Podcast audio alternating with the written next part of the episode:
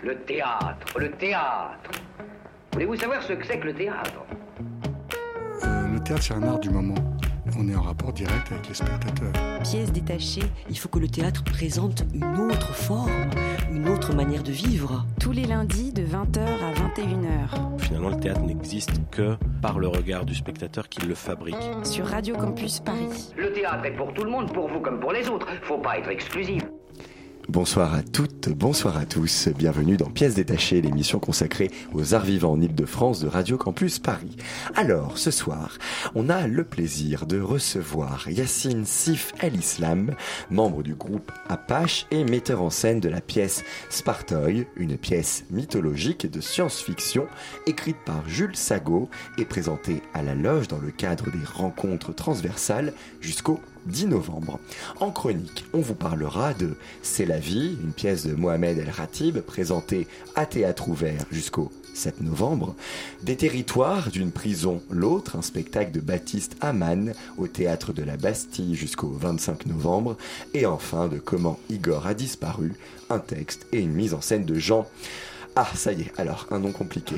Beketoy, ok, on va dire que c'est ça. Beketoy, présenté au Théâtre 13 jusqu'au 17 novembre. Pièce détachée, les arts vivants à la radio. Et tout de suite, place à Choose pour son édito. Hey hey hey, auditrice auditeur Je vais vous faire un aveu, mais ne le dites à personne. Ça restera entre nous, je vous fais confiance. L'aveu, le voici. Je m'appelle Chuspan, je suis une junkie. Depuis quelque temps, une addiction assez sévère s'exprime. Le temps s'est arrêté, je ne vois plus personne. Enfermé dans ma boîte à chaussures, volet fermé, je ne fais plus rien. Enfin si, je fais qu'une seule chose. Je regarde des séries. Je pourrais vendre Papa et Maman euh, pour être la première à connaître la suite de Game of Thrones en avant-première. Quelle horreur je suis. Oui, je l'avoue, je suis une junkie, une junkie de séries. J'ai toujours aimé les séries, mais avant l'ère de la googlisation, dans laquelle nous sommes, je devais patiemment attendre devant mon poste de télévision. Un épisode par jour, un épisode par semaine. Mon addiction se faisait alors timide. Mais maintenant, avec Internet, avec Google, avec Netflix, ma dépendance s'accroît de jour en jour. Moi qui ne suis pas une grande sportive, j'ai découvert les marathons endiablés devant mon ordinateur, une vraie coach potatoes. Mon habitat se transforme en bunker. Personne ne sort, personne ne rentre. Les volets sont fermés et hop, action. Et si je suis dans l'obligation impérative de sortir, je m'assure que mon smartphone est bien chargé. Je prends mon chargeur portable pour être certaine de pouvoir regarder la suite de l'épisode sur le chemin. Oh que nini que quelque chose vienne perturber mon marathon. Non seulement je suis addict aux séries, mais de là s'ajoute une nouvelle dépendance, celle de la nouvelle technologie. Je ne peux plus vivre sans Internet, sans, ordina- sans ordinateur, sans portable, sans chargeur. Impossible. Aucune surprise en vous confessant que Netflix est devenu mon meilleur ami. Un bol d'air frais dans mon quotidien assez fade. La, fraîcheur de la nouvelle connaissance. Nous avons ri avec Friends. Nous sommes devenus des scientifiques en herbe avec Big Bang Theory. Nous sommes tombés amoureux avec Gilmore Girls. Et maintenant, me voilà dans un autre versant de notre amitié. Celui du ça passe ou ça casse.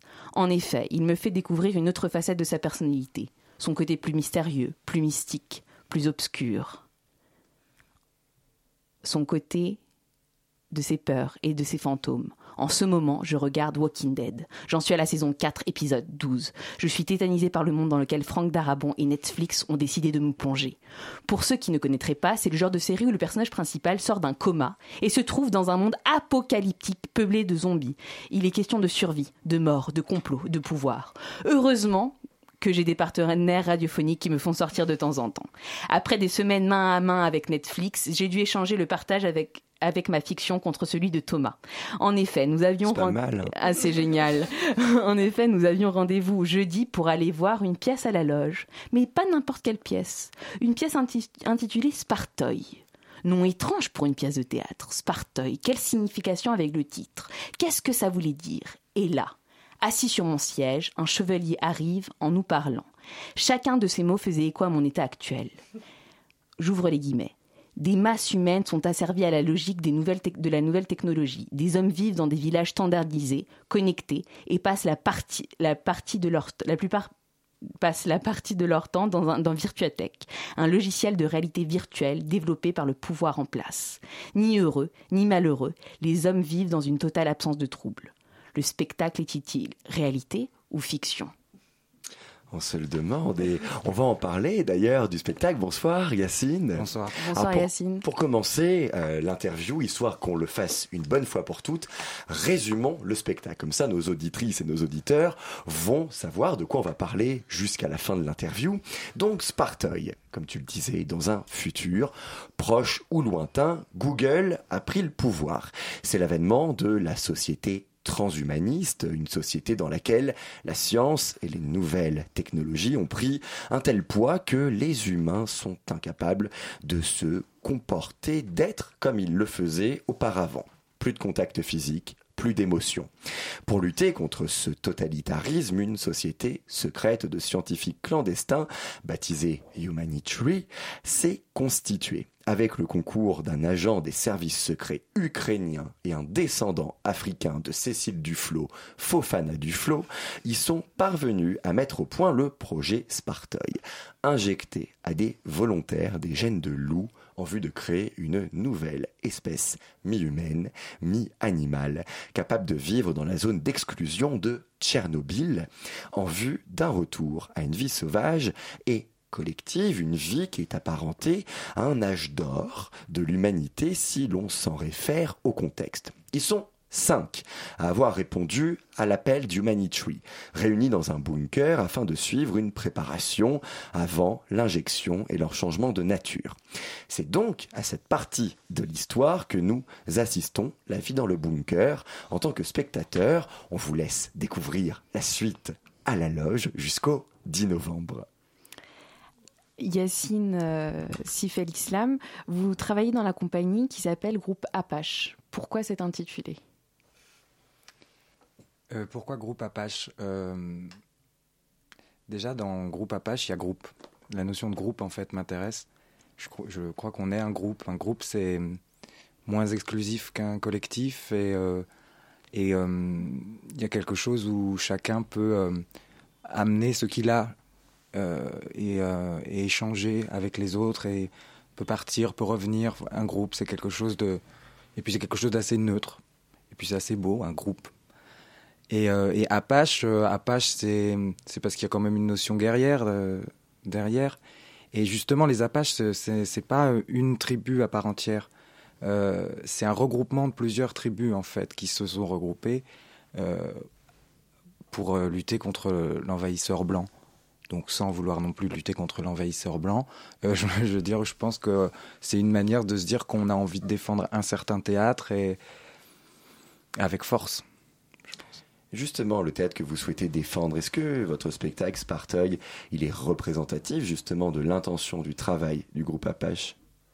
Ah oui, je crois, oui. Dans quelle mesure? Dans la mesure où on essaye peut-être, euh, peut-être moi j'essaye dans mon travail de metteur en scène euh, d'aborder le, le jeu dans, dans quelque chose qui serait pas forcément de l'incarnation. C'est quelque chose où il y a toujours une petite distance qui est mise avec le texte. Et, euh, et on essaye euh, en même temps de, de défendre une écriture, qui est l'écriture de Jules Sago. Et, euh, et j'espère qu'on le fera encore très longtemps, parce que c'est une écriture incroyable et je crois que vraiment il y a quelque chose qui nous, qui nous différencie peut-être des autres groupes, en ça qu'on a un auteur en notre sein.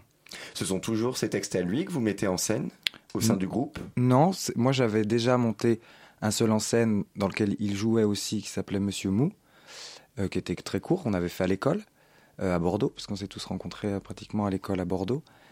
Et puis, école de théâtre, pardon. Et, et en- ensuite, on a travaillé sur Molière. Et euh, là, on travaille un peu sur Proust. En fait, on fait des allers-retours entre le classique et euh, l'écriture de Jules. Voilà, ju- justement, vous avez un amour pour les mots, ça s'entend euh, dans Spartoy, et ça s'entend aussi dans votre précédente création qui était un spectacle sur Molière, inspiré de Don Juan, du Misanthrope et de Tartuffe. Comment vous, vous expliquez justement ce va-et-vient entre le classique et la science-fiction, enfin, la, pièce mythologique Comment je l'explique Oui. Euh, je l'explique pas vraiment, je le fais, mais. euh, Enfin, cette, cette- cette- envie de venir du classique au science-fiction. Je- c'est, des envies qui, qui naissent. euh, Je, je, je, je sais pas calculer du tout, quoi. Après, moi, j'ai besoin du classique. Ouais. C'est, quelque, un besoin. Euh, j'ai... Après, peut-être parce qu'aussi j'ai une culture assez classique, en fait. Et, et il se trouve que Jules a un univers Chevaleresque, chevaleresque, on va dire, euh, enfin, fou. médiéval. Mais oui, voilà, parce qu'en fait, Spartoi, c'est aussi, ça s'appelle une pièce mythologique de science-fiction. C'est-à-dire qu'on parle de science-fiction, mais enfin, on ne fait aussi que, passer, que parler peut-être du passé. Euh, Est-ce que c'était. euh, Enfin, moi, j'aime à dire que la pièce, ça pourrait être dans très longtemps ou il y a très longtemps. C'est-à-dire que.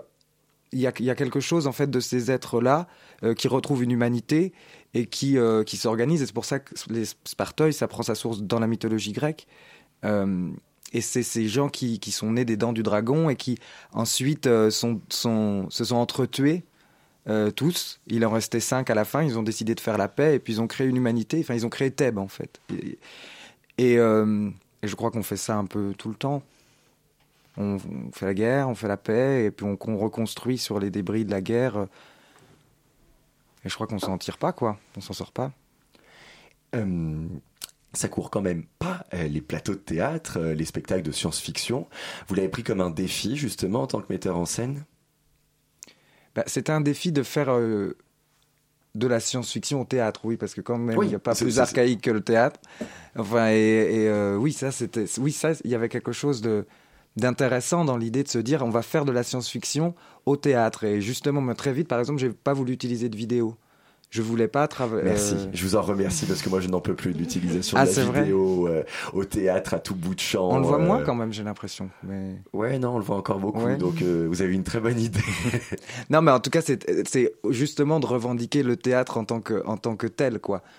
Euh, en tant qu'art, euh, en tant qu'art euh, classique et un acteur qui parle à un, un spectateur. Yeah, yeah, yeah, yeah. Bay. Yeah, yeah. Bad bitch, no underwear. 2020 gon' pull up an egg. Yeah, bitch, I know where you can go home. Uber, Uber everywhere. Yeah, take my bitch everywhere. We be getting money everywhere. Yeah, they don't even know. They be throwing shade everywhere. My heart is good, yeah, it's pure. Yeah, you know that I need your love. Yeah, energies follow me, but I don't see that soul. Yeah. Have a little faith in me, yeah, it's all I need, yeah. Baby, you're all I need, yeah. You're my G. Bad bitch, no underwear. 2020 gon' pull up an egg, yeah. Bitch, I know where you can go home. Uber, Uber everywhere, yeah. Take my bitch everywhere. We be getting money everywhere, yeah. They don't even know. They be throwing shade everywhere. Baby, give me space, yeah. Give me time. I don't even scratch cause I know you mine. All these haters out trying to take a smile. All these haters out trying to take a smile. I heard about this bitch called Ruby. She be making moves to man that knew me. Ooh, I think I like her, like her, like her. I might have to wife her, wife her, wife. Bad bitch, no underwear. 2020 gon' pull up an egg, yeah. Bitch, I know where you can go home. Uber, Uber everywhere, yeah. Take my bitch everywhere. We be getting money everywhere, yeah. They don't even know. They be throwing shade everywhere.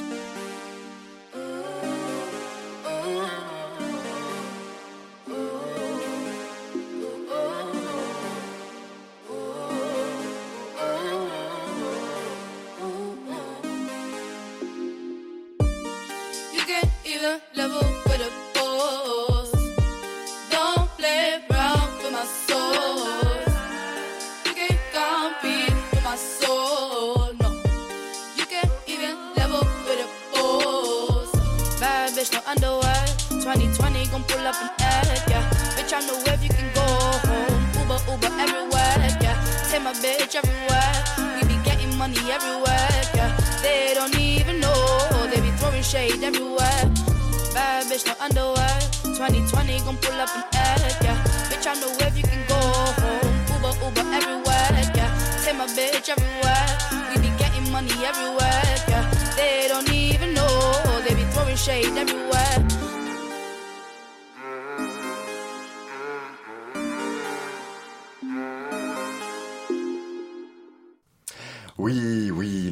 euh, Laura, euh, Julie. non, non, Laura est avec nous, mais Laura n'est pas devenue réalisatrice, elle est toujours dans l'équipe des chroniqueuses.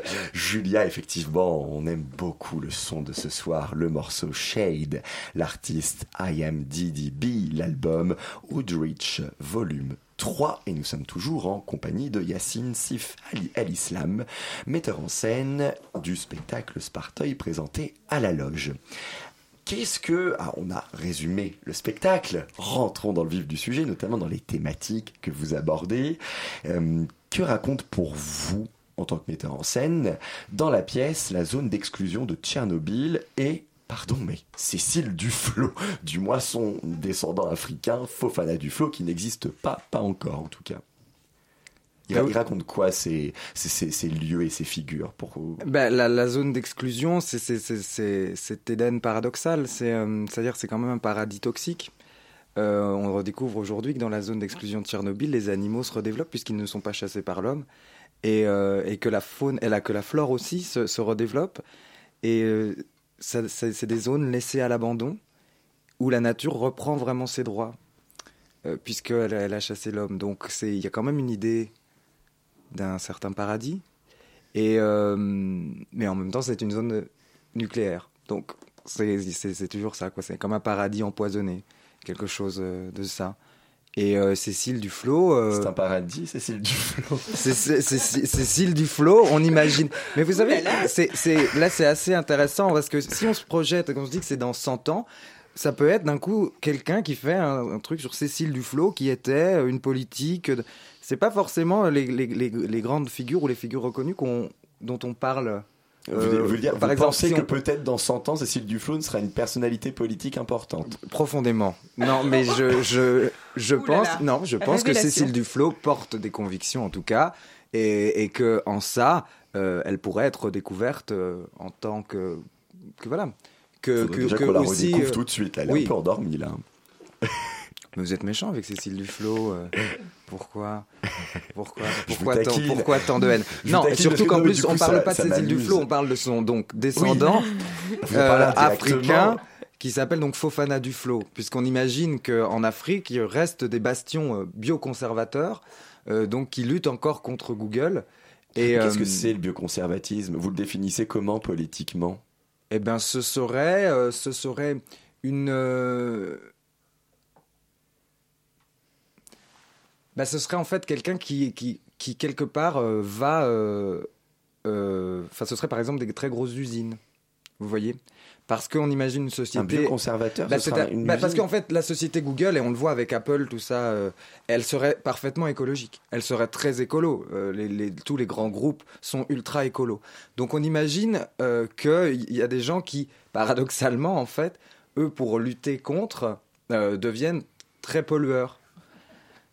Vous voyez D'accord, ok.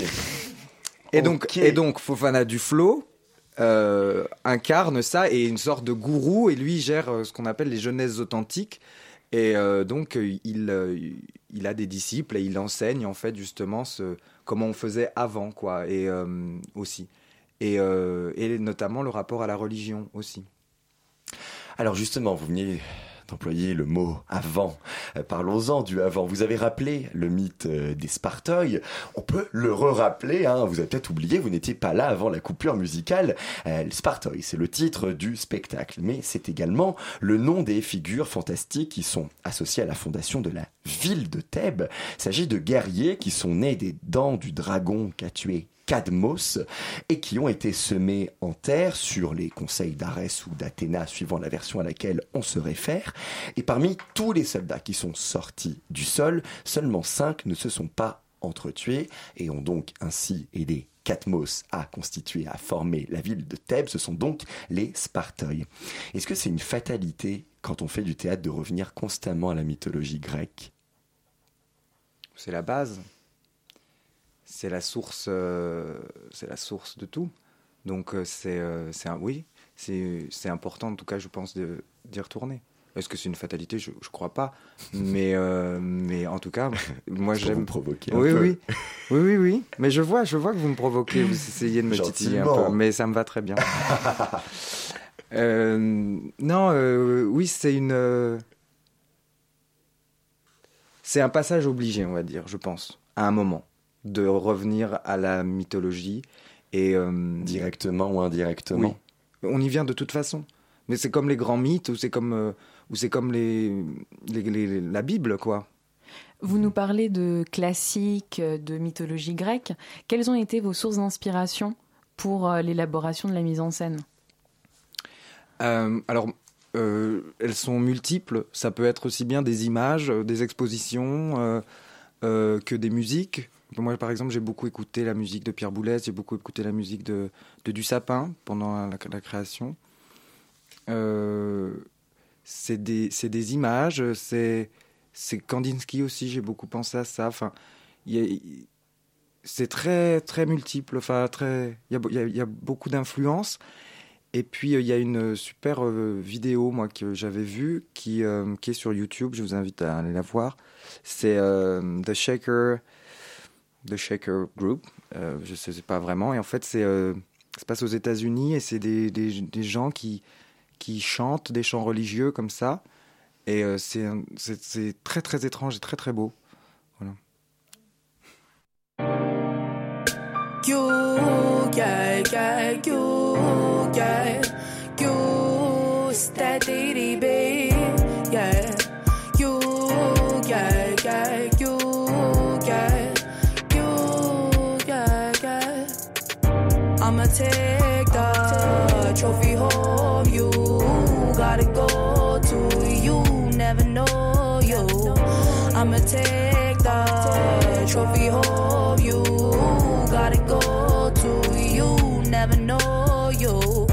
Take me to Paris, I like it. Give me champagne with no glass, yeah, I like it. Drink it all from the bottle, you did. Your man be in my DMs, oh, you did. Whilst I'm sitting with my king, oh, you did. Never snitch, never snitch. We only talk when it's business. Got no time for the hoe, she a queen, yeah. Got no time for the boy, but you're missing. I'ma, I'ma give you the world, all your feelings. Got me love drunk, I'm loose, I am leaning. Got me feeling, got me feeling. But I doubt they would crown you, you feel me? You really feel me? Henny, Henny, gang, gang, yeah, I'm with it. I'ma take the trophy home. You gotta go to you, never know you. I'ma take the trophy home. You gotta go to you, never know, never know you.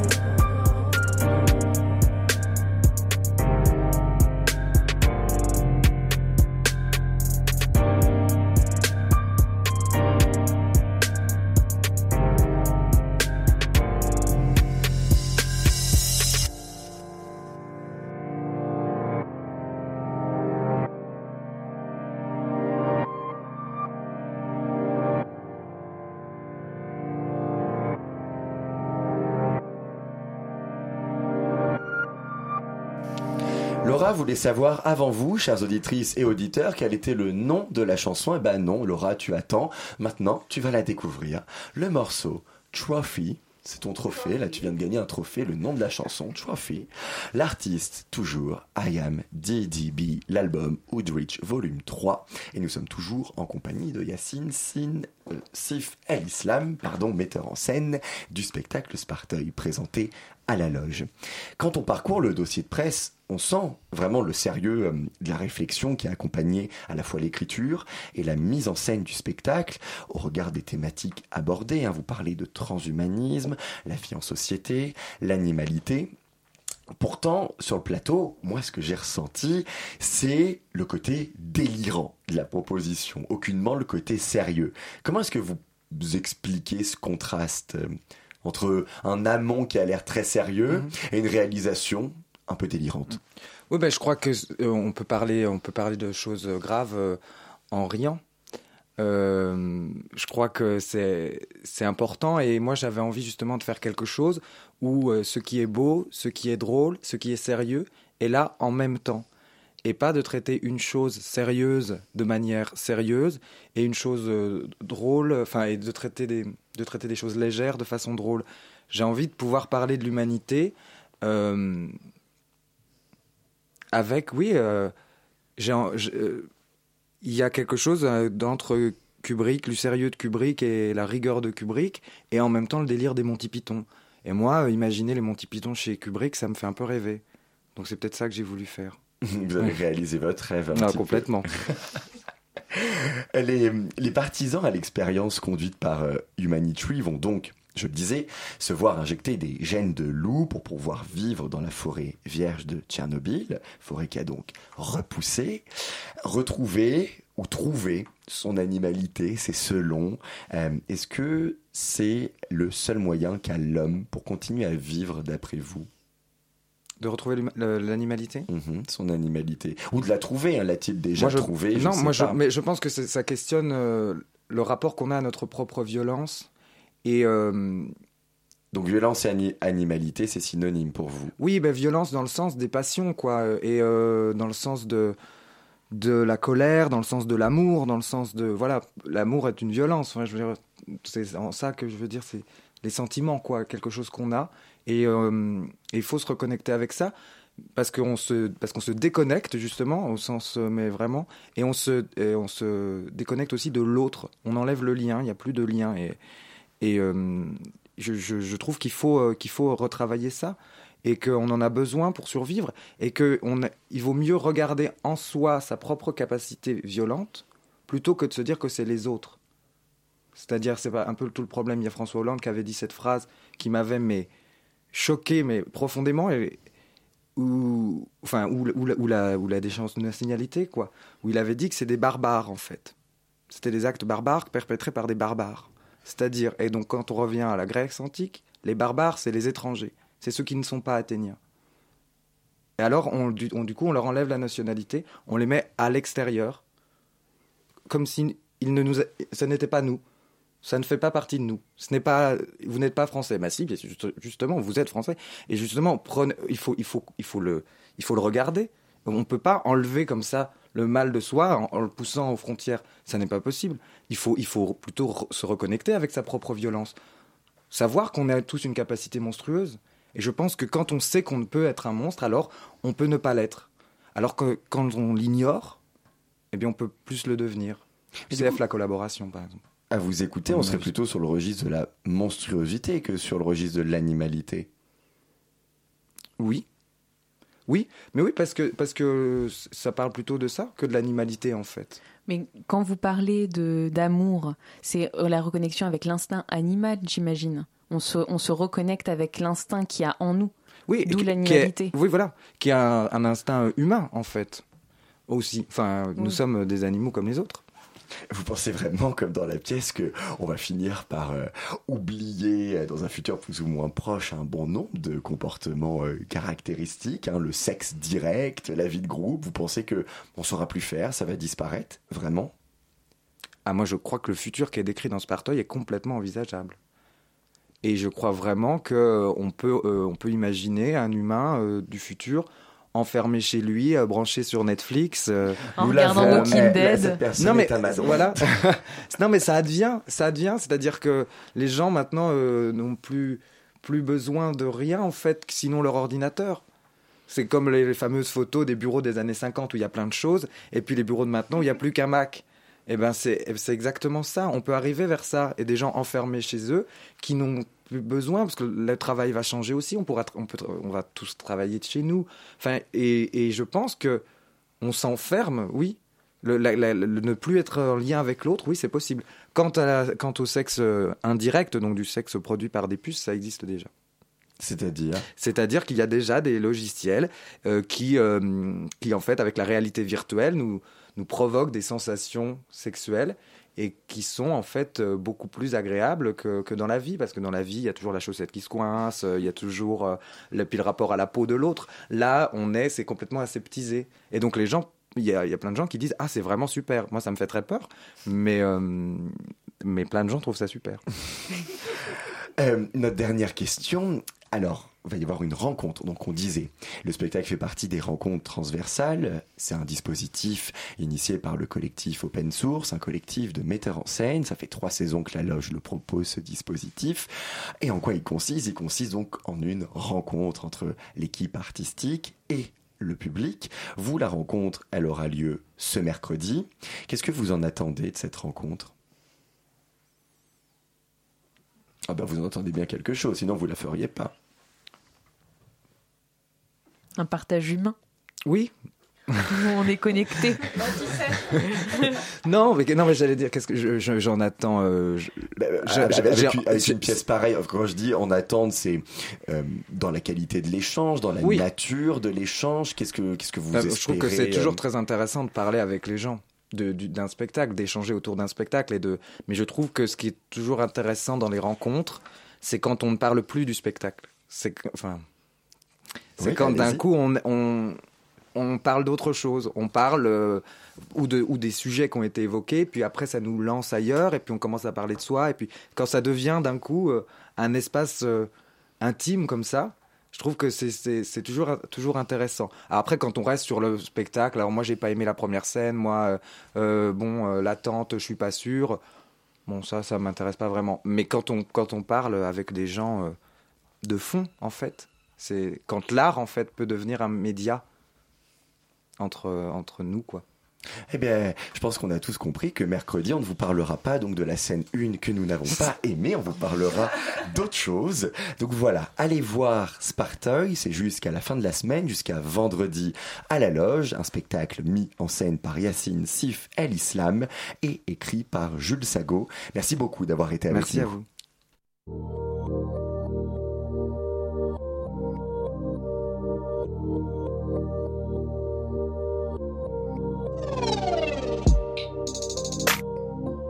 Tell me who you been around, tell me who you been around, tell me. Tell me, tell me. If you can handle the heat, then come over, baby, yeah, come over. No, no, no. If you can handle the heat, then come over, baby, no, no. Yeah. Laying myself and now I'm cold. I tried to forget, but now I know. You Let me down, you just have to go.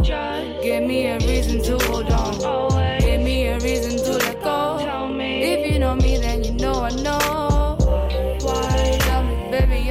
Not. No. Tell me where your mind is at, cause I really, I really don't know no more. No more. I care, care about you, but I'ma have to let you go. I don't wanna do this no more. I don't wanna do this no more. Cause you know, yeah,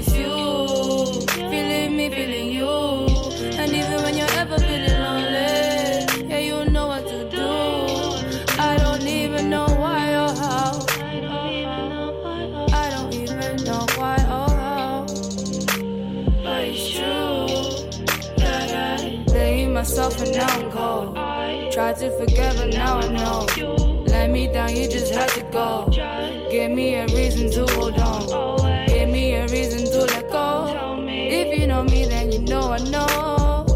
Why? Tell me, baby, I'm not enough. I, I, I, I tried to tell you, tried to tell you. I don't even need to try. I don't know why you keep hurting my pride. Always leave me I really, really need you by my side. Love me and you're killing all my insides. Take a minute, yeah, take a minute. Going deep, yeah, like I'm all up in it. Don't try to deny me, I'll switch up. Give me a minute. All you do is take. All you do is burn. Take the pain away. Crying to the pillow. I don't know her name,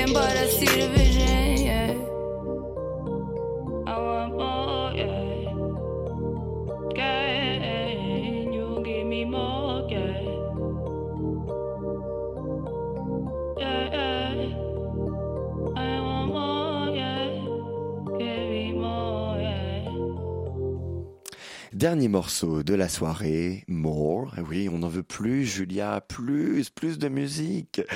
L'artiste I Am DDB, l'album Woodrich Volume 3 et tout de suite le tour de table de l'actualité théâtrale de la semaine. Il s'agit d'une, histoire, euh, c'est-à-dire qu'en fait, il s'agit plus d'un concept d'histoire. Alors, de quoi allons-nous vous parler ce soir? De comment Igor a disparu, un texte et une mise en scène de Jean Beketoy présenté au théâtre 13 jusqu'au 17 novembre, des territoires d'une prison l'autre, un spectacle de Baptiste Aman au théâtre de la Bastille jusqu'au 25 novembre. Et on commence tout de suite avec C'est la vie, une pièce de Mohamed El Khatib présentée à théâtre ouvert jusqu'au 7 novembre. C'est bien, je trouve, d'aller voir plusieurs travaux d'un metteur en scène avant d'affirmer qu'on aime ce qu'il fait. Pour ma part, je vais revenir sur ce que j'ai pu dire à propos de l'approche scénique de Mohamed El Khatib suite à Stadium qu'on a été voir, Laura, il y a quelques semaines au Théâtre National de la Colline. J'avais dit, hors antenne, parce que tu m'avais pas laissé le temps de m'exprimer à l'antenne, que oui, j'avais adoré. Bah, si vous m'avez bien suivi, vous devinez ce que je vais dire ce soir. C'est la vie convoque au plateau une comédienne, Fanny Cattel, et un comédien, Daniel Kenigsberg. Leur particularité, c'est d'avoir tous les deux perdu un enfant. Pour Fanny Cattel, il s'agit de Joséphine, 5 ans, des suites du syndrome de Zellweger, une maladie, orpheline rare. Pour Daniel Kenigsberg, Sam, 25 ans, par suicide. Pendant 68 minutes, c'est le temps prévisionnel du spectacle, tous les deux nous confient ce qu'ils ont ressenti avant, pendant, avant je pense notamment au cas de Sam, il y a eu des signes annonciateurs au suicide. Donc ce qu'ils ont ressenti avant, pendant et après la mort de leur enfant. La confession prend deux formes. L'adresse directe au public, les deux comédiens sont présents sur le plateau, ou bien l'adresse au public par vidéo pré-enregistrée. On voit les images grâce à deux écrans qui sont fixés en hauteur à deux endroits du carré bois qui constitue la scène et autour duquel on est assis sur des bancs. Vous l'avez donc compris, la scénographie est on ne peut plus épurée. En même temps que cette confession, ce qui nous est raconté, c'est la genèse du projet, son développement au fil des années. En gros, c'est le spectacle plus son making-of, hein, deux pour le prix d'un. Là encore, les deux écrans sont utilisés pour nous indiquer les numéros de pages à lire afin d'obtenir les informations sur cette genèse. Car un livret nous est remis au début de la représentation dans lequel on retrouve différentes rubriques pour vous les citer bien sûr la rubrique Genèse, mais aussi les protagonistes Mort 2.0, SAV, service après-vente, fact-checking, traité de l'acteur et enfin traité de l'auteur. Chacune de ces rubriques est alimentée par différents supports, principalement des échanges de mails entre les comédiens et le metteur en scène. Donc, en plus de regarder les comédiens sur le plateau ou à travers l'image, on les lit également. Il y a absolument aucune pudeur dans cette proposition. Tout, absolument tout est dévoilé. En complément à ce dévoilement absolu de l'intime, et quel intime quand même, on parle de la mort d'un enfant, il y a aussi la volonté j'ai trouvé, de banaliser la situation, d'en rire même. J'ai pas cru, j'ai pas cru une seconde à cette banalisation, à ces rires qui sonnaient tellement faux pour moi, qui étaient même déplacés. Ça pourra paraître paradoxal, mais j'ai pas reçu d'authenticité pendant ces 68 minutes. Alors, j'emploie ce verbe euh, de réception, de recevoir, parce qu'on est d'accord, hein, c'est bien de ma réception de la proposition qu'on est, dont je suis en train de parler. J'ai trouvé l'ensemble hum, fabriqué, j'ai trouvé l'ensemble théâtral. Euh, ce sont pas deux parents qui ont perdu leur enfant que j'ai vu, mais deux comédiens me racontant ce que c'est que de perdre un enfant. Ils étaient trop dans ce rôle-là, dans le rôle de comédien et pas dans celui de la père, de la mère ou euh, du père c'est assez surprenant d'ailleurs hein, de la part de Mohamed El Khatib qui écrit dans l'un des mails du fascicule, je le cite, Je n'ai plus envie de travailler avec des acteurs, ça n'a plus de sens pour moi, sauf pour un recours ponctuel, une coquetterie amicale. Et d'ajouter dans une interview donnée dans le cadre du festival d'automne, pourquoi demanderais-je à un acteur de prendre la parole à la place de quelqu'un qui la détient au plus vrai? On se demande alors pourquoi il l'a fait. Franchement, il aurait pu prendre deux personnes étrangères au théâtre pour nous parler de la mort de leurs enfants. Continue à le citer. Pourquoi devrais-je passer par des experts dans le chant théâtral alors que je les combats dans la vie démocratique? Ce qu'il semble combattre aussi, c'est le théâtre avec un T majuscule. C'est explicite dès le début à travers ses commentaires sur les didascalies, c'est perceptible après coup à travers son travail. Alors moi, je suis absolument pas d'accord avec toi, Thomas, et c'est pour ça que c'est très bien parce qu'on va en parler. Euh, de, de, premièrement, euh, en principe, moi, je m'en fiche du metteur en scène. Ce qui m'intéresse, c'est ce que je vois sur un plateau et ce Ben, que c'est je même difficile ressens. de dire qu'on s'en fiche dans la mesure où il met en scène. Euh, oui, mais ce que je veux, ce ce que c'est ce que je vois sur le plateau, ce que je ressens en tant que spectateur. C'est là, j'arrive et qu'on je vois. donc oui, oui, coup, mais je m'en fiche de. Du coup, je m'en fiche de ce qu'il dit, de ce qu'il pense, de ce qu'il exprime au-delà Ah de bah son. non, moi je pense Ah que c'est si. important, faut contextualiser. Ce qu'il dit sur les acteurs, c'est important quand on voit que là, il fait précisément appel à deux acteurs, Oui, alors mais que personne normalement... lambda qui va voir un spectacle ne se pose pas la question, ne va pas sur internet en train de se dire ce que pense euh, Mohamed El Khatib. On- Enfin, personne le connaît et personne n'a n'a Les vraiment. gens font ce qu'ils veulent, mais nous, c'est quand même notre travail d'aller un peu au-delà du spectacle et de regarder ce genre de choses. Oui, mais ça, je suis d'accord, je suis d'accord, mais en fait, euh, en- dans le principe, moi, euh, ce que j'ai et puis c'est préféré pas sûr, il y a des gens qui sont intéressés. Oui, bien sûr, il y a des gens qui qui, font le des sont. recherches après et, un spectacle. Et ça, je suis d'accord. Euh, le, principe, en revanche, euh, de toute façon, l'idée de faire euh, venir des acteurs sur le plateau qui ont perdu un enfant, donc c'est la réalité qui les rattrape. Je trouve que c'est extrêmement intelligent, non pas parce que parce que justement, ce ne sont pas des personnes lambda, parce qu'ils ont l'expérience du plateau et parce que du coup, cette présence là, d'être là et, donne de la pudeur donne euh, cette chose-là que tu dis oui, il n'y a pas Moi, du tout de pudeur, il y a le protocole. Il n'y en avait aucune, parce que mais tout, tout, tout, tout est dévoilé, absolument tout. Mais euh, tout est dévoilé, c'est ce que raconte Mohamed El Khatib. Bien sûr que c'est dévoilé. C'est une- dévoilé, personnes aussi- qui ont perdu euh, aussi des, des dans, enfants. Dans, dans la genèse, leurs échanges de mails, tout. Enfin, euh, vraiment, il n'y a, il y a rien qui est laissé. Mais du euh, coup, je comprends pas comment tu dis qu'il y a une banalité euh, là-dedans, puisque non, tout une est dévoilé. banalisation, pas une banalité. On veut banaliser la situation. Mais on peut- c'est- c'est c'est tellement Banaliser. tragique que Mais c'est juste- pas du tout banal. Enfin, je veux dire, on peut pas Mais dire. si, moi j'ai trouvé que justement, il y avait une recherche perpétuelle pendant ces 68 minutes de banalisation de cette situation. Non, on essaye de dédramatiser un quelque chose qui devient. Oui, mais, à ce moi moment-là- j'utilise le, le, Oui, le mais ça verbe permet- banaliser parce Bah que à force de rire, d'en faire des blagues, c'est vraiment rendre la chose euh, normale. Mais quoi. pas du tout, Mais c'est vraiment, rendre la chose c'est normal de perdre audible. un enfant. Pas du tout, c'est Vraiment. rendre la chose audible. C'est-à-dire que 1 heure, 1 heure 8 de deux personnes qui racontent la chose comme, comme un, documentaire de base, euh, si on est sur un plateau, c'est pas du tout la même chose que euh, un protocole comme, si, comme ça a été fait. C'est-à-dire que moi, j'ai pu pleurer sans avoir, euh, sans avoir été gênée, j'ai pu entendre quelqu'un rire parce qu'elle elle rit de la mort de, de, de, quelque chose qui s'est passé à ce moment, au moment de la mort de, de sa fille. Euh, j'ai pu entendre ça parce que la, la, tragédie, la tragédie est tellement forte, est tellement intense, l'acte est tellement dur que si on n'en rit pas, on en meurt. Donc je trouve que le l'acte Et moi, j'ai pas trouvé ça. J'ai vraiment, j'ai eu l'impression qu'une voix leur disait, je sais pas laquelle, la leur, celle du metteur en scène, faut rire.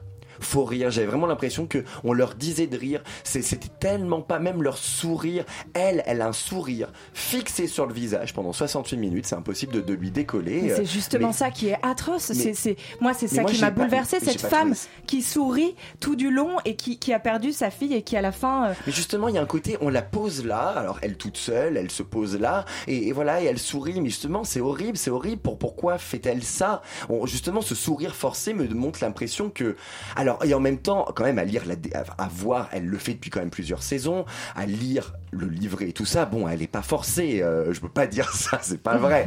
Elle l'est pas, mais c'est quand même, malgré tout, pendant ces 68 minutes, vraiment ce que j'ai ressenti. Parce que cette femme est souriante, mais elle est détruite. Et ça, c'est ce qui, ce qui t'a gêné, c'est que, c'est que ce sourire. Mais si, parce que tu dis que ce sourire faux. Ce, sourire est faux. Mais parce que justement, tu as vu Il ces, était les tellement là, ce sourire, j'ai rien vu. J'ai vu qu'une énorme bouche souriante sur un plateau me parlant de la mort d'un enfant. Je n'ai pas vu le, la blessure, les fêlures, même sur les vidéos. J'ai rien vu, j'ai rien senti. Moi, été absolument bouleversée par ces deux acteurs parce que euh, justement le fait de rire c'est euh, c'est la c'est la force la plus absolue de l'être humain c'est de pouvoir euh, euh, rire de tout et euh, et de ne pas s'effondrer Je trouve Euh, un et- peu impensif ce truc. Ah euh, pas du tout. Je- pour moi, euh, enfin, c'est le, c'est le, le, drame. Le drame est, est pour tous et c'est tellement plus facile de, de montrer le malheur.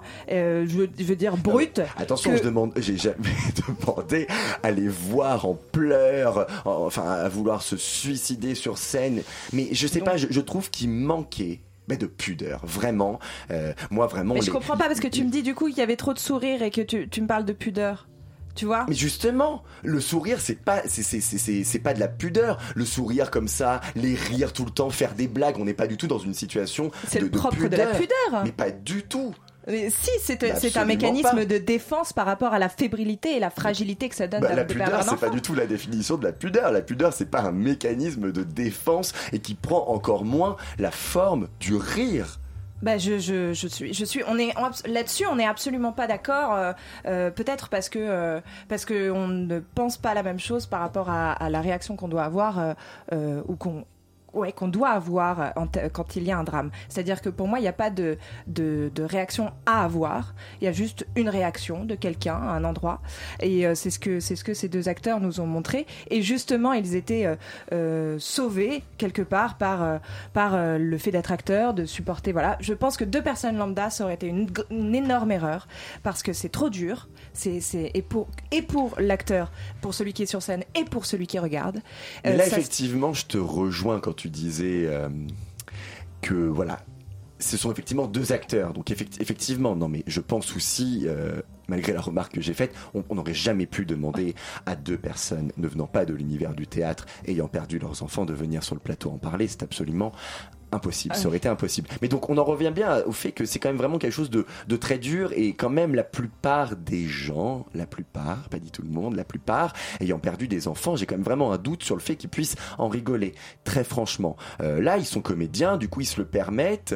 euh, Je mais- crois que c'est pas qu'ils soient comédiens, c'est qu'ils doivent juste euh, être humains et qu'ils se le permettent parce que euh, parce que euh, la vie euh, la vie qu'ils vivent est tellement euh, je veux dire euh, les faits sont là, ils ont perdu leur enfant. Euh, je veux dire il n'y a pas de ils ont mal fait, euh, ils en rient, ils en rient pas et tout s'ils en rient, ils en rient. Euh, je, je n'ai pas à juger de, de leur rire. Je, je même euh, je, juste je les entends. À partir du moment où ils le présentent comme ça publiquement sous la forme d'un spectacle, si on peut. Bon, on va pas Ouais. monopoliser le temps parce qu'on a encore deux spectacles à discuter. Voilà. Allez-y oui, mais allez-y pour effectivement vous faire votre avis. hein. C'est la vie, une pièce de Mohamed El Khatib à théâtre ouvert jusqu'au 7 novembre. On enchaîne avec des territoires d'une prison l'autre, un spectacle de Baptiste Amann au tête de la Bastille jusqu'au 25 novembre. Laura, tiens encore. Oui, alors encore moi, alors vous m'entendez euh, tout à l'heure, enfin bon, bref. Euh, territoire euh, d'une prise en l'autre, c'est le deuxième volet d'une trilogie de euh, Baptiste Amann sur le thème de quelle révolution connaîtrait le 21e siècle? Ambitieux, hein, ambitieux. Alors l'histoire, c'est une fratrie, quatre enfants, Lynn la sœur, trois frères, Hafiz, l'Algérien adopté, Samuel, le cynique responsable, et Benny, le grand frère ayant eu un lourd handicap neurologique suite à un accident. Ils, en- ils enterrent leurs deux parents. Passé les frasques d'un enterrement peu conventionnel, ils rentrent dans la maison familiale et y trouvent la scène et Moussa. Rentrés par effraction, soi-disant pour les prévenir d'une d'une d'une d'affrontement qui se déroulerait dans le quartier. Alors ils se connaissent tous, ils sont tous de la même génération et euh, ils se connaissent donc depuis l'enfance. Et euh, la scène est sortie de prison, prison il y a huit mois et Moussa est vendeur de pizza. Ils ont grandi, euh, les deux ont grandi dans la barre HLM euh, qui est tout près du pavillon familial, mais euh, ils ne sont pas amis. Une certaine Louise Michel, activiste, luttant contre le projet d'extension du centre commercial, inconnu de tous, s'est aussi invitée dans la maison avec sa tante Quechua afin de convaincre la fratrie de ne pas vendre le pavillon à ses entrepreneurs. Suite à des émeutes de quartier assez violentes, ils sont contraints par la mairie d'être confinés tous ensemble dans cet espace clos. Un espace qui sera une sorte d'exutoire, chacun entre ces quatre murs, le temps d'une journée, prendra la parole et exposera, vomira, criera sa position par rapport aux autres occupants de la maison, mais aussi par rapport à la société dans laquelle ils vivent. On entrevoit alors les blessures, les souffrances, les incapacités, la volonté de chacun de fuir cette réalité qui ne leur convient pas, un quotidien sans espoir, sans joie. À travers ce vase clos, une réflexion s'ouvre sur la lutte des classes voisines, pas entre les riches et les pauvres, euh, les bourgeois et les prolétaires, non, mais entre les un peu plus riches et les un peu plus pauvres, les habitants de la barre HLM et les habitants de la zone pavillonnaire. J'y vois quelque chose de plus intelligent, plus vrai, plus concret que, euh, que le classique, quoi. Euh, dans les deux cas, on est vraiment dans, dans des travailleurs, finalement. Ce parallèle, justement, des travailleurs se fait avec l'histoire. Est-ce que vous vous rappelez, je ne sais pas, de la Commune de Paris, 1871, où là là, ça remonte, la période de l'insurrection à Paris qui a duré environ trois mois, pendant laquelle un groupe de personnes composé de travailleurs, féministes, marchands, parisiens, euh, souhaitant créer une politique moderne et se réapproprier l'espace urbain, alors même que les mixités sociales étaient de plus en plus rares dans la capitale. Cette insurrection ayant terminé dans un bain de sang. Dans ce spectacle, c'est la réunion des morts des grandes figures de la commune. On a Elisabeth Dimitriev, euh, une féministe russe, Théophile Ferré. Bref, tout ça, euh, on parle en fait, amène à euh, une discussion plus large sur euh, sur vraiment est-ce que ça a servi à quelque chose cette insurrection de 1871. Alors vous avez vu il y a vraiment deux tableaux, deux choses euh, très différentes qui se passent mais euh, il y a un- un- une bonne dramaturgie qui amène euh, qui amène à un autre endroit. En termes de scénographie, on a un long rideau noir transparent dont on ne distinguera que les formes et il se balade en fonction des tableaux. En fait, l'intérieur de la maison, il n'y a pas de meubles, quelques cubes de bois clairs euh, et puis euh, au proscénium, on a un carré de bois et deux micros pendus, comme si on était un peu dans un ring de boxe. Donc une lutte. Une salle de bain, une penderie euh, au fond, en fond de scène qui est séparée avec euh, un- une vitre teintée qui est éclairée aussi en fonction des tableaux. Donc voilà, c'est un travail, euh, c'est assez épuré, c'est très simple. Euh, dans la seconde partie, on restera à peu près dans la même configuration, euh, sauf qu'on mettra une banderole euh, vive, vive la commune, je crois, c'est ça, hein, Camilla, je crois? Je crois que c'était ça. Euh, et voilà, en termes de dramaturgie, on est vraiment dans un travail très intéressant et novateur, une réflexion politique sur notre société qui est euh, excellente. Les rôles sont très très très forts, très bien déterminés et peut-être qu'ils sont d'ailleurs un peu faits sur mesure. Bref, euh, on comprend aussi bien l'histoire de la famille que la dimension sociale et politique de chaque relation. C'est intelligent, les textes sont poétiques, faits sur mesure. Enfin, il y a de l'humour, de l'esprit, parfois un peu pathos, mais on l'aime bien aussi, ce petit pathos. Euh, voilà, c'est un très très très bel auteur qu'on a à la Bastille en ce moment. Une troupe très intelligente. euh, beaucoup viennent de l'Irak, je crois.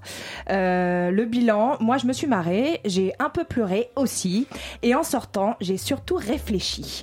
Alors d'abord seule, puis à plusieurs, et je crois que c'est ça le caractère magnifique du théâtre, c'est de pouvoir réfléchir sur l'inquiétude d'un auteur qui s'est fait entendre. Qui s'est fait. Non, parce que l'heure a disparu tout d'un coup, c'était un Oui, peu la on panique. a eu un- Euh, voilà. Tout va bien, tout va bien. Donc la réflexion, Laura. Camilla, réfléchissons un Oui. peu avec toi. Alors, toi, Bah, qu'est-ce que alors, tu c'est quoi ta révolution du 21e siècle, toi En une Alors, minute, hein, parce que là, oui. on, a- on est super Alors, en retard. moi j'étais très surprise par euh, ces travaux parce que j'avais vu les premiers volets de cette trilogie, donc euh, des territoires, nous sifflerons la, La Marseillaise, Marseillaise, ouais. et j'avais quand même détesté. donc je suis arrivée à la Bastille, j'étais très curieuse de voir et j'étais surprise et étonnée par les travaux énormes qu'ils ont fait. Et hum, j'ai trouvé qu'effectivement, la, la temporalité, la double temporalité de la pièce est très bien insérée, alors que dans les premiers volets, c'était dis collé. Ouais. avec la Révolution française et j'ai hâte de voir ce qu'ils vont faire dans le troisième volet sur euh, La Révolution guerre- algérienne. Oui, la Eh guerre bien, d'Algérie. Allez d'abord Voilà. voir. Donc, allez voir, c'est allez très voir ce bien. deuxième volet d'abord. Et les des- textes est très intéressant et très puissant. Il a beaucoup de colère. À voir. Ouh, bah, ça donne envie. hein. La mort, la colère, ce soir, on est très joyeux dans Pièces détachées. Des territoires d'une prison l'autre. Un spectacle de Baptiste Hamann au théâtre de la Bastille jusqu'au 25 novembre. On termine avec Comment Igor a disparu. Texte et mise en scène de Jean Beketoy, présenté au théâtre 13. Tchuss Igor revient chez ses parents après un long voyage. Il est au centre de l'attention. Pour fêter son retour, ses parents décident d'inviter son meilleur, ami Luc. Pendant son absence, les parents d'Igor ont pris une fille au père qui apprend le danois en France. Dès le premier regard, ils tombent éperdument amoureux, mais n'arrivent pas à concrétiser leur amour. La présence d'un cœur est notée. Il ne trouve pas sa place dans le spectacle. Il contemple les situations journali- journalières de la famille. Nous sommes chez les parents d'Igor. La maison est divisée par des contours de portes. Il y a cinq contours, donc cinq espaces. Côté cour, nous avons l'entrée de la maison et la chambre de Nicole. Côté jardin, nous avons la cuisine et la chambre d'Igor. En fond de scène, nous avons un contour de la porte qui donne à un grand jardin. Le spectacle se déroule principalement dans la salle à manger devant la scène. Entrer dans une famille et rentrer dans l'intimité de son hôte. Nous rentrons dans l'intimité d'Igor. Nous assistons à sa disparition en filigrane jusqu'au moment où Igor, ne trouvant pas sa place, disparaît peu à peu, scène après scène, comme s'il n'avait jamais existé et son, absence ne perturbe absolument personne. C'est un spectacle drôle qui désacralise et dés- décristallise l'institution familiale. Le jeu des comédiens est pertinent et nous sommes plongés dans un réalisme magique tel à la Garcia Marquez. J'ai le droit d'une réaction alors Oui, là, tu Oh, as j'ai le droit d'une réaction. vraiment, Tchuss, bravo, tu as fait J'ai Bravo. Tchuss, t'es trop forte. Bref, euh, moi, je suis par rapport à, à ce que tu dis sur l'histoire familiale. C'est vrai que c'est très intéressant. Après, euh, euh, qu'est-ce que t'as pensé? Parce qu'il y a quand même un rapport. C'est une comédie déjantée. Il y a quand même un euh, cette famille très simple, très carrée. Mais ensuite, on a tout un rapport avec l'abeille. Oui, euh, oui, oui. euh, c'est une un La reine, danseur ouais. qui apparemment est une C'est le abeille. c'est le cœur, ouais. C'est le cœur. Oui. Et ben, j'ai pas tout à fait compris moi toute cette histoire. Euh, tu- tu- qu'est-ce que, est-ce que tu as trouvé ça poétique, intéressant J'ai euh, trouvé que le, le cœur faisait partie d'un avait avait un lyrisme euh, Pardon, notoire. le cœur, le est constitué par un danseur, par un danseur. qui représente une abeille. Exactement, D'accord, euh, plus ou moins. Non, il, il habille il est habillé en noir. Il représente pas une abeille. Oui, Mais je il veux est dire, dans ses oui, mou- dans ses sûr. mouvements. Il Dans ses- symbolise l'envol. Voilà, oui, c'est ça que je- Oui, et c'est lui qui va contempler la- les situations familières et journalières de la famille. D'accord. Donc il ne trouve pas sa place. Et là, euh, l'abeille, c'est la maman. Il y a la, la- la- la reine devient. C'est la mère qui devient la l'abeille, D'accord. la reine. D'accord. Alors, euh, alors, euh, je crois que là-dessus. Euh, j'ai été un tout petit peu dépassée. Euh, en revanche, le, le Mais il y a texte une magie. est excellent. Ouais. Euh, je veux dire, la, la dramaturgie est excellente. Enfin, je veux dire, la scénographie aussi, euh, vraiment très bien pensée. Mais alors là-dessus, j'ai été un peu dépassée. Mais peut-être que c'était le dimanche 16h. c'est peut-être de ma faute. J'aurais peut-être pas dû euh, voilà, sortir. peut-être faites attention quand vous allez vouloir réserver pour ce spectacle à ne pas y aller un dimanche à 16h Mais un comme samedi. Laura, plutôt un samedi ou un Non, soir de... allez-y, allez-y. hein, c'est vraiment bien. Voilà, bah écoutez, les filles vous l'ont dit, donc vraiment écoutez-les. Allez au théâtre 13 voir comment Igor a disparu. Texte et mise en scène de Jean.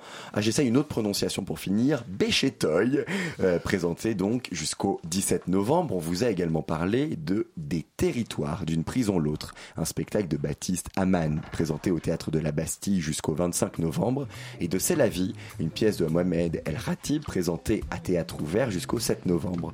En invité, on a eu le plaisir de recevoir Yassine Sif el-Islam, metteur en scène de la pièce Sparta, une pièce mythologique de science-fiction écrite par Jules Sago et présentée à la loge jusqu'au 10 novembre dans le cadre des rencontres transversales. Cette émission a été préparée par Chuspan avec la complicité de Thomas Silla, Laura Chrétien et Camilla Pizzicillo. Chillo Kilo. Pizzicillo. Kilo. Réalisé par Théo Albaric et Julia Cominassi. On a 30 secondes pour une passerelle Yumi ce soir. Qu'est-ce que c'est? Euh, ce soir, on profite de la sortie du nouvel album de Baxter Dury pour s'intéresser aux Anglais. On va faire un petit panel d'accent british et on écoutera aussi beaucoup de synthé. Et pas d'invité ce soir. Pas d'invité ce soir, non. À deux, ça fera l'affaire, je pense. Parfait. Restez donc sur Radio Campus Paris pour écouter Yumi. Nous, on vous dit à lundi prochain, même heure, 93.9 FM. Bonne soirée à, bonne soirée à toutes et à tous.